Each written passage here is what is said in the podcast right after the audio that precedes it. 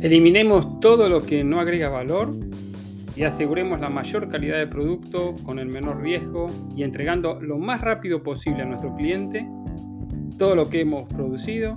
Él se sentirá satisfecho y volverá por más, además de dedicarnos excesos posts de agradecimiento, lo que hará que nuestro negocio crezca. ¿Una utopía? Para nada. Este principio es central al pensamiento lean y ágil y es un objetivo perfectamente alcanzable y además esperado de la transformación ágil. Bienvenidos a la segunda entrega de Mentalidad y Principios Ágiles en nuestro podcast Ágil de Mente. Soy Alejandro de Benedet y es un placer estar nuevamente aquí con todos ustedes. Antes de pasar a esta segunda parte, recordamos el final de la parte 1 de Mentalidad y Principios Ágiles, donde habíamos mencionado em, cuatro aspectos, cuatro conceptos muy importantes que impactan directamente en la forma de adoptar los principios ágiles. En primer lugar, eh, mencionamos la escala de valores, principios, prácticas y reglas que bueno, nos hacen ver los principios como son, ¿eh? de manera universal, que mm, nos permiten eh, abordar una amplitud de problemas con los mismos principios y buscar su solución. Shuhari, que decíamos que primero copiamos, luego tratamos de hacer ciertas modificaciones pequeñas y luego innovamos. PDCA, ¿eh? el círculo de Deming, donde nos ponemos un plan, nos trazamos uh, este objetivo, lo ejecutamos, verificamos y luego analizamos y ajustamos de acuerdo al resultado. Y finalmente el horizonte de predictabilidad que nos permitía reconocer que tenemos que actuar lo más cerca posible al hoy, que si planeamos mucho hacia el futuro, claro que lo podemos hacer, eso lo aclaramos muy bien también en la parte 1, em, bueno, sí puede ser que podamos planearlo, pero si no ajustamos, seguramente la diferencia entre lo planeado y lo finalmente eh, logrado va a ser muy grande y no de acuerdo a lo esperado tanto por nuestro lado como productores como así también nuestros clientes. Para más, por supuesto, volver a escuchar el, podcast, ¿eh? volver a escuchar ese episodio y no quiero volver a repetirlo todo aquí. Eh, lo que sí, antes de avanzar con los principios y la mentalidad parte 2, eh, una aclaración importante. Yo no estuve allí cuando se desarrolló el modelo TPS o la casa de Lean, eh, el Toyota Production System o la casa de Lean, o cuando los gurús del software acordaron el manifiesto ágil. Tampoco cuando Dean Leffingwell el fundador de Scale Agile, creó Safe. Eh, por lo tanto, todo lo que les voy a decir en este capítulo, lo que les voy a contar, tiene que ver con mi experiencia personal, por supuesto con mucha eh, capacitación, entrenamiento, también dar esos cursos, también investigación personal y la propia selección de matices, eh, por decirlo así, de esta historia, de cómo llegan los principios de Lean y Ágil hasta ahora, hasta aquí. Y claro que es lo, más aceptado lo que vamos a mencionar en este, en este podcast. Pero la verdad es que, em, bueno, pueden haber cosas que no hayan sido exactamente así, em, o que algunos de ustedes sepan incluso em, más o menos detalles, o incluso hasta diferentes detalles de lo que les voy a contar. No por esto se invalida eh, la búsqueda de utilizar estos principios de línea ágil en la transformación eh, ágil. ¿eh? Por lo pronto, si hay algo que corregir, excelente, me lo dejan saber lo antes posible y lo incluimos en el próximo episodio, la próxima entrega. Si saben de otros detalles, por favor también compártanlos conmigo me lo pueden enviar, ya sea por LinkedIn, por el sitio web de wechu.com, eh, si podemos dejar comentarios también en otras plataformas. Y así de esta manera, obviamente yo sigo aprendiendo y seguimos compartiendo y desarrollando este vínculo de confianza y colaboración que vengo diciendo que quisiera tener por medio de estos podcasts, por medio de estas entregas con todos los que eh, escuchan y no solamente escuchan de forma pasiva, sino participan, que eso es lo fundamental, poder tomar estos conceptos y aplicarlos, eh, poder tomar lo que sabemos y compartirlo y de esta manera seguir avanzando. Entonces, enfoquémonos en el primero de los dos aspectos y que tiene que ver con el pensamiento de la casa de Lean o el sistema de Toyota Production System. Obviamente se llama la casa porque tiene un formato de casa, lo voy a explicar un poquito más adelante. Em, algunos dicen que es eh, complicado, otros que es fácil de seguir. Eh, lo importante de este episodio no es em, el cómo, sino el por qué. Recuerden, estamos a nivel de principios. Después vamos a ver las prácticas, lo vamos a llevar en la práctica en distintos episodios. Vamos a hablar de cómo aplicar tal o cual principio y cómo y qué hacer con ello.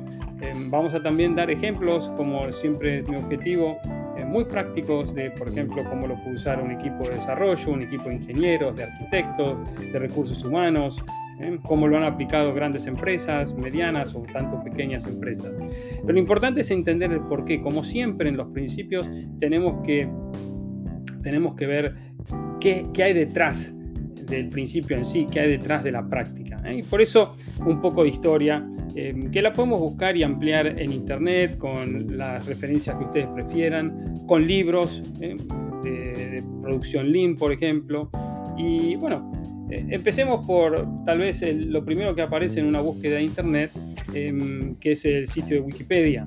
Y allí se menciona que bueno, la, inspiración que recibió Toyota para generar este sistema TPS eh, no vino de la industria automotriz, sino que Kishiro Toyota, con D, no con T, fue el fundador de Toyota. Él se inspiró en los supermercados, ¿eh? en un momento visitando em, los supermercados en Estados Unidos, cuenta este relato en Wikipedia, vio cómo em, los que entraban allí, los clientes, tomaban un producto, este producto salía de una estantería, se pagaba y luego se reponía de una manera muy eficiente. ¿no? Y pensó en tomarlo y utilizarlo dentro de la industria automotriz. Claro que, eh, y esto no lo dice ya Wikipedia, sino lo agregamos, em, claro que tenían objetivos fundamentales, ¿no? Se buscaba una mayor eficiencia, poder tener más flujo de caja para poder invertir en research and development, cosa que era muy necesitada en esa época em, porque los productos, ¿eh? los eh, autos, los automóviles Toyota, que ahora están intentando em, mantenerse dentro del mercado estadounidense y luego ser el más grande proveedor del, mercado, bueno, eran productos que no eran bien recibidos por los clientes y tenía que cambiar. Y para eso necesitaban más flujo de caja, em, por lo cual había que reducir la cantidad de proveedores, había que reducir la cantidad de stock, deshacerse de lo que no generaba valor. ¿eh? Em, así que este, esta forma de actuar, esta forma de trabajo, em, ahora de, digamos, de la estantería de la tienda, fue lo que permitió desarrollar el just in time, justo a tiempo, donde ahora Toyota tenía las partes que necesitaba para armar el coche, para construir el vehículo en el momento en que lo necesitaba.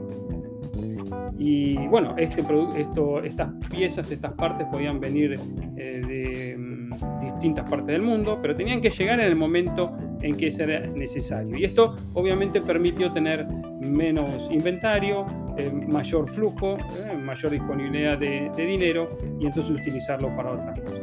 Así que aquí un poco la, idea. Ahora, ¿cuál es el porqué de esto? ¿Cuál es eh, el principio subyacente, el valor que generaba esto? El, elemento más importante de esta filosofía, por decirlo así, tiene que ver con un sistema de trabajo inteligente que elimina los residuos em, para que solo se necesite un inventario mínimo ¿eh? cuando hablamos de partes, pero también se, eh, eliminan los residuos ¿eh? o se eliminan los desperdicios o los desechos de los tiempos de espera también de la coordinación de las dependencias entre proveedores. Todo eso se va viendo, todo eso se va estudiando, se ve desde que se ejecuta una acción hasta que esa acción se resuelve o genera valor, eh, cuáles son los momentos productivos, eh, los process times, los PT que se llaman en inglés, y cuál es el tiempo total, el lead time, todo el tiempo de ejecución. Y entonces en los espacios hay de desperdicio, los espacios de waiting, por ejemplo, WT, waiting time, podríamos decir, bueno, acá hay oportunidad de mejorar el proceso. Y esa es la aplicación inmediata que hacemos de manera sencilla. Claro que después ponerlo en práctica en nuestras organizaciones es más complicado y tenemos que usar herramientas de mapeo, etcétera, pero el concepto es sencillo. ¿eh? Lo volvemos a repetir. Tiene que ver con trabajar de manera inteligente, eliminar los residuos para que solo se necesite el mínimo. El mínimo ya sea de inventario, de tiempo. Por supuesto que esto no es todo porque por otro lado el mínimo por ahí no es suficiente. ¿eh? Entonces a esto le agregamos el hecho de que todo lo que hagamos, todas las decisiones que tomemos tengan una, norma o sigan una norma de calidad y disminuyan el riesgo que pueda haber en, eh, en la entrega de ese valor. No olviden que cada vez que entregamos valor al cliente, entregamos parte del producto, entregamos el producto completo, también incluimos una cierta cantidad de riesgo. ¿eh? errores en lo que entregamos por la velocidad de entrega o, bueno, o ciertos em, conceptos del producto final que, que, no eran los que esperaba el cliente y hay que modificarlos, el debugging, si estamos en software, etcétera, etcétera. Entonces, eh, en esto es importante, ¿eh? en esto es importante. ¿Qué pasa? Cuando, cuando las empresas empiezan a adoptar el modelo TPS y los conceptos y los principios de Lean, se empiezan a, enfocar en un aspecto nada más. Y esto es un error que cometemos a menudo porque tratamos de simplificarlo eh, para obtener eh, los quick wins y, lograr em, estas mejoras de forma inmediata y no nos fijamos en todo lo que hay detrás, en el por qué. En el por qué. Entonces, eh, sería un poco como decir, bueno, quiero tener una, empresa ágil y, compro una, máquina de hacer palomitas de maíz o pochoclo eh, o popcorn, como lo quieran llamar, porque todas las empresas en, la zona de San José, cerca de San Francisco, en los Estados Unidos, son ágiles, reconocidas, eh, son unicornios o lo que sea. La verdad que eh, cada uno tenemos nuestra empresa predilecta y ellos tienen una, máquina de hacer palomitas de maíz. Entonces, si esto está, la gente está contenta y, entonces, es, obviamente de lo ridículo del ejemplo, ustedes se darán cuenta que no tiene sentido, ¿verdad? Entonces, tenemos que, tenemos que encontrar el, no solamente la, bueno, hay un poquito de ruido, ustedes eh, se darán cuenta, estamos grabando esto al fin del año 2023, así que nos acompaña un poco de, background ¿eh? y este, todos felices y disfrutando y esperando el cambio. Eh, así que volviendo, la verdad que interesante cómo, cómo se escucha. Por ahí se escucha menos ahí, lo escucho más yo aquí, pero bueno, queda como una nota de color. Entonces, volviendo al, al ejemplo el acto de imitar sin entender el concepto o la motivación subyacente puede hacer que lo que queramos cambiar eh, no suceda, que lo que queramos transformar en verdad nos lleve al fracaso en vez de a obtener los beneficios. ¿eh? Así que no, nunca olvidemos esto, es fundamental. Bueno, em, ¿qué pasa con la casa de Lean? Eh, eh, nuevamente, si ustedes hacen una búsqueda, empiezan a, leer libros y eso, hay varias formas de ver la casa de Lean, pero normalmente, como cualquier casa, hay un techo, hay un fundamento y hay cierta estructura, ¿eh? pilares o paredes las podemos llamar. Em, como yo les comentaba siempre, yo como SPC de Safe, certificado, em, la verdad que tengo el corazoncito hacia ese lado, me gusta y me parece muy fácil de explicar y me parece que lo que ha hecho la gente de Scale Agile y otros pensadores, como se citan en el artículo que ustedes pueden buscar en scaleagile.com, eh, Ward, Reinestan, eh, Poppendick, eh, Leffingwell y otros, tomaron no solamente el pensamiento Lean, sino también su experiencia y también los conceptos ágiles, y entonces, bueno, desarrollaron esta casa de Lean de sabor safe, digamos así, o pintada con una capa de safe. Así que eso es lo que voy a utilizar em, para, que, para ilustrar lo que son los principios em, de, Lean en este caso. Y ustedes van a ver que si buscan em, un modelo más ortodoxo, digamos, por llamarlo así, o, digamos, el, el, inicial, eh, tiene mucho que ver, tiene mucho que ver. Esto sería como, como una traducción, una forma eh, ahí más práctica para los tiempos que vivimos, pero otros pueden tener otra idea al respecto. Pero vamos, vamos al contenido, vamos al contenido. Em, como decía, ¿qué, ¿qué, hace estos pensadores, qué hacen estos expertos cuando empiezan a construir la casa de Lean eh, by Safe? bueno, se centran en, por ejemplo, el hecho de eh, ser muy precisos en definir y especificar el valor del producto, lo que buscamos como, como desarrollo. Eh, identificar el flujo de valor que nos va a llevar allí. Eh, tanto el flujo de valor operativo, por llamarlo así, o sea, qué pasos da el cliente para obtener los beneficios de nuestro producto, servicio o solución, y qué pasos tenemos que dar nosotros como flujo de desarrollo de este valor. Em, también el hecho de que el flujo de valor eh, fluya sin interrupciones. Que el cliente sea el que define eh, cuándo va a utilizar este valor, eh, cuándo va a poner en marcha el producto y cuándo va a obtener este valor, y luego también obtener una retroalimentación. ¿Para qué? Para poder seguir tras la perfección si ustedes traducen del inglés al español, perseguir la perfección. ¿eh? No es que vamos a hacer algo de manera perfecta, esto sí es una utopía, pero sí vamos a seguir persiguiendo la perfección. Entonces vamos a describir, ustedes usen la imaginación y, o si están frente a sus computadores pueden eh, buscar la casa de Linde Safe y la van a ver ahí. Y si no, bueno, eh, nos imaginamos una casa, ¿no? Nos imaginamos una casa de la manera en que la dibujaríamos cuando somos pequeñitos, con un techo a dos aguas, y ahí tenemos eh, por dentro la palabra que dice valor. ¿eh? Así que esto es el objetivo principal. El objetivo de Lean, como lo usamos en la introducción, como lo explicamos después, es ofrecer el máximo valor al cliente en un plazo de entrega sostenible y lo más corto posible al tiempo que proporcionamos la mayor calidad posible tanto a los clientes como también a la sociedad en su conjunto. es un aspecto muy interesante que ahora vamos a desmenuzar, ¿eh? porque eh, en, lo que tiene que ver con Lean eh, tenemos la, la, parte de tener una alta moralidad o una alta moral, el respeto por las personas, seguridad y también deleitarnos en el, uso o los beneficios que puede obtener el cliente de nuestro producto, nuestra solución, nuestro servicio. Una vez que tenemos el techo bien claro, siempre ese es el techo, eh, y obviamente se comparte con lo que buscan la mayor cantidad de las organizaciones hoy en día, que es la satisfacción del cliente. Luego vemos los pilares. ¿eh? Algunas casas de Lean o paredes tienen tres, en el caso de Safe hay cuatro pilares que vamos a ver y luego al final nos vamos a dedicar a ver el fundamento de la casa y vamos a entender por qué ese es el fundamento correcto. Eh, el pilar número uno, el respeto por las personas y la cultura. Y acá hay ciertos aspectos, lo que se llama cultura generativa, em, que la gente es la que hace el trabajo, eh, no, hay, no hay magia, no hay algo que suceda por milagro. El cliente es el que consume lo que hacemos, entonces tenemos que estar agradecidos por nuestro cliente.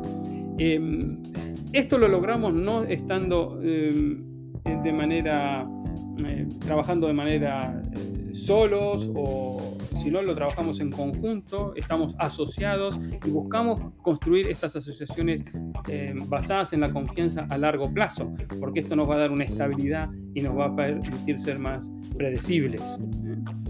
Y finalmente, el primer pilar, el respeto por las personas y la cultura, tiene que ver con cambiar la cultura de la organización. Recordemos, podemos solamente influenciarla y para lograr esto tenemos que eh, también cambiar a la organización. Y aquí esto puede traer ciertos problemas, eh, pensar en esto, no, la, eh, organización no puede cambiar, tenemos que cambiar nosotros. Bueno, lo vamos a analizar un poquito. Entonces, recordemos, como pilar uno. ¿eh? Eh, todo lo que estamos hablando, todos los principios, los procesos, las prácticas que vamos a hablar más adelante, no se implementan a sí mismos. ¿eh? no podemos tirar los manuales de Lean, de Agile, en un escritorio y que la organización cambie. Somos nosotros, la gente, que los líderes, que gestionan este cambio. Por eso el respeto a las personas y la cultura es básico. No solo porque es una necesidad humana básica, humánica, cualquier cosa, ¿eh? Eh, humana básica, sino que el hecho de tratar con respeto a las personas nos permite tener esa amplitud, esa tranquilidad, ese sosiego para poder em, probar cosas y saber que no vamos a ser juzgados, tenemos esta tranquilidad. ¿Eh? Por eso hablamos de cultura generativa también. Em, y recordemos, aquí también estamos hablando de distintos niveles, distintas funciones. ¿eh? Tenemos a los gerentes, los, los, gerentes tienen como líderes también la responsabilidad de em, ayudar a las personas a cambiar, dirigirlas hacia mejores formas de trabajar. Pero son los equipos y los individuos los que aprenden em, a desarrollar bueno, nuevos métodos, resolver los problemas, reflexionar. ¿eh? Entonces, eh, esto, esto es la fuerza que hay detrás del cambio, ¿no? la cultura eh, regenerativa.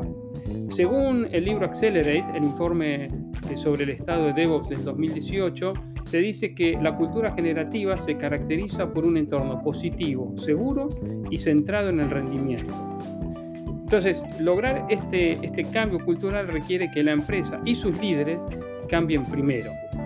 Entonces, tenemos que tener eh, un principio de respeto por las personas y la cultura que se extiende a las relaciones que tenemos con proveedores, socios, clientes y la comunidad eh, en general, ¿eh? la comunidad más amplia que puede ser una zona, una región, una ciudad, eh, una calle, que apoyan a la empresa, por cercanía o por otros gustos. También hay una urgencia en un cambio positivo, en transformar la cultura. Y recordando que la cultura va a cambiar de manera natural en el tiempo, nosotros seguimos estimulándola, influenciándola. El segundo pilar tiene que ver con el flujo o el flow ¿eh? constante. Si ponen un traductor va a usar la palabra torrente. ¿eh? Pero bueno, un poco lo, explica, ¿no? Y la clave acá es ejecutar de manera continua, estable, eh, que nos permita la entrega de valor, buscando la retroalimentación también y hacer los ajustes que sean necesarios. Para esto necesitamos comprender todo el flujo, pero actuar en porciones de ese flujo. ¿no? Así que la visualización tiene que ser completa, tenemos que limitar la cantidad de trabajo en proceso porque esto nos ahoga y tenemos que tener el espacio para poder em, mejorar.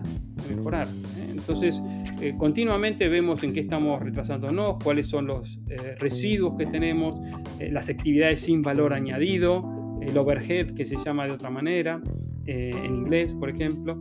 Y bueno, limpiando todo esto, limpiando el camino, podemos generar realmente valor.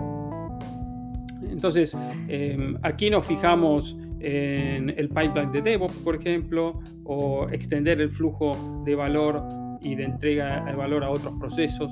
¿eh? Y si conseguimos este flow, em, bueno, vamos a poder lograr eh, parte de la solución que, eh, significaba la definición de Lean tenemos eh, que tener la oportunidad de caminar, de lo que se llama tener las Gemba Walks, ¿eh? Eh, poder ver qué, qué, se está haciendo en otro lado. Y esto tiene que ver con innovación. la innovación es el tercer pilar. Tenemos que ser personas innovadoras, tenemos que gastar nuestro tiempo y, esfuerzo en innovar, tenemos que ir, experimentar y cuando nos damos cuenta por la retroalimentación que obtenemos de nuestros propios procesos, de nuestros propios equipos o del cliente, que hemos hecho una mala inversión, que estamos yendo en el camino incorrecto, bueno, ahí pivotear, girar sin piedad y olvidarse lo que hemos invertido y buscar el nuevo camino. No importa cuánto nos lleve, cuánto hemos hecho, empezar de nuevo. Entonces, eh, recordemos estos puntos porque son importantes, eh, buscar eh, la retroalimentación es lo que nos va a permitir siempre la innovación y no podemos decir que tener reuniones y rituales que necesitan ese tiempo para discutir, innovar, son una pérdida de tiempo. No, es una muy buena inversión del tiempo.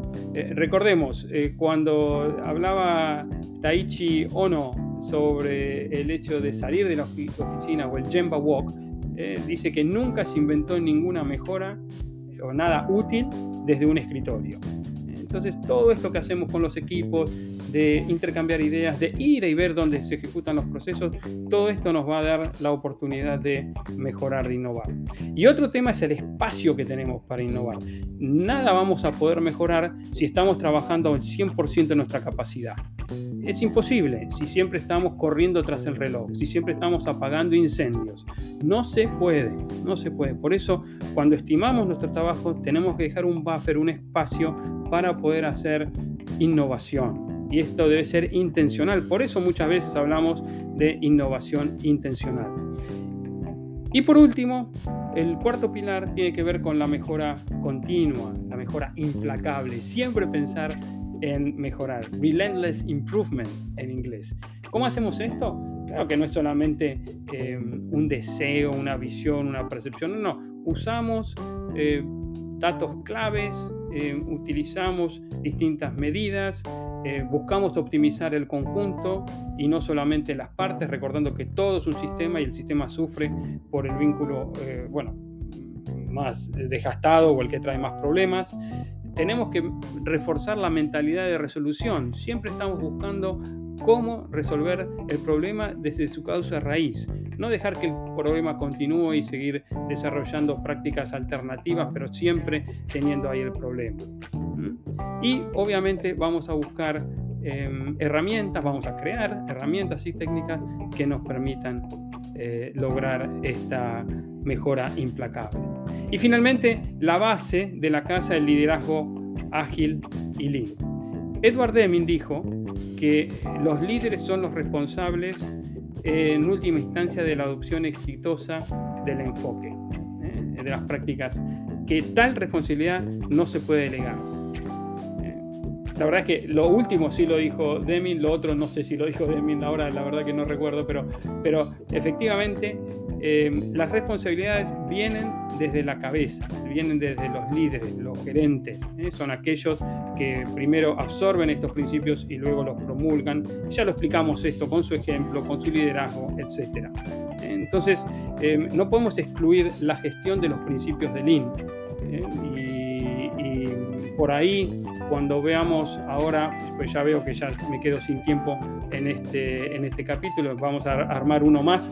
Em, uno más extenso ahora con el manifiesto ágil. Por ahí el manifiesto ágil, creado más para equipos, están con, no necesitaba tanto eh, lo del gerente eh, o la figura del gerente, aunque vamos a explicar cómo ahí se, se genera esta, esta oportunidad también, eh, pero aquí sí lo necesitamos, ¿no? Entonces, en la mezcla de ambos nos damos cuenta eh, que podemos obtener mejores beneficios. Así que eh, esto es un poquito lo que es Lean, la casa de Lean, el, el objetivo principal que es la generación de valor para el cliente, los cuatro pilares y el fundamento, siempre el fundamento en, en, cualquier transformación ágil que tiene que ver con el líder ágil, el líder que proactivamente busca cambiar las situaciones, remover los impedimentos, asume el papel activo, impulsa el cambio organizacional, eh, los equipos lo quieren seguir, lo entienden, y puede ser, recordemos, una persona o varias personas llevando adelante un rol. ¿eh? No estamos hablando solamente de el líder, no es la idea, sino del liderazgo ágil. Bueno, hasta aquí entonces esta, esta parte. Pensé que eh, mentalidad y principios iba a tener dos partes, eh, la que hicimos en el capítulo anterior y este, pero veo que este es un capítulo doble, por decirlo así, y valga esto por, bueno, estarlo haciendo en este momento de finalización del año 2023. Si lo escuchan más adelante, lo tomarán como algo histórico, em, entonces escuchamos un poquito las celebraciones. Bueno, pasamos entonces a la segunda parte de la segunda parte mentalidad y principios ágiles y vamos a hablar de lo que tiene que ver con los principios ágiles propiamente dicho que vienen del manifiesto ágil.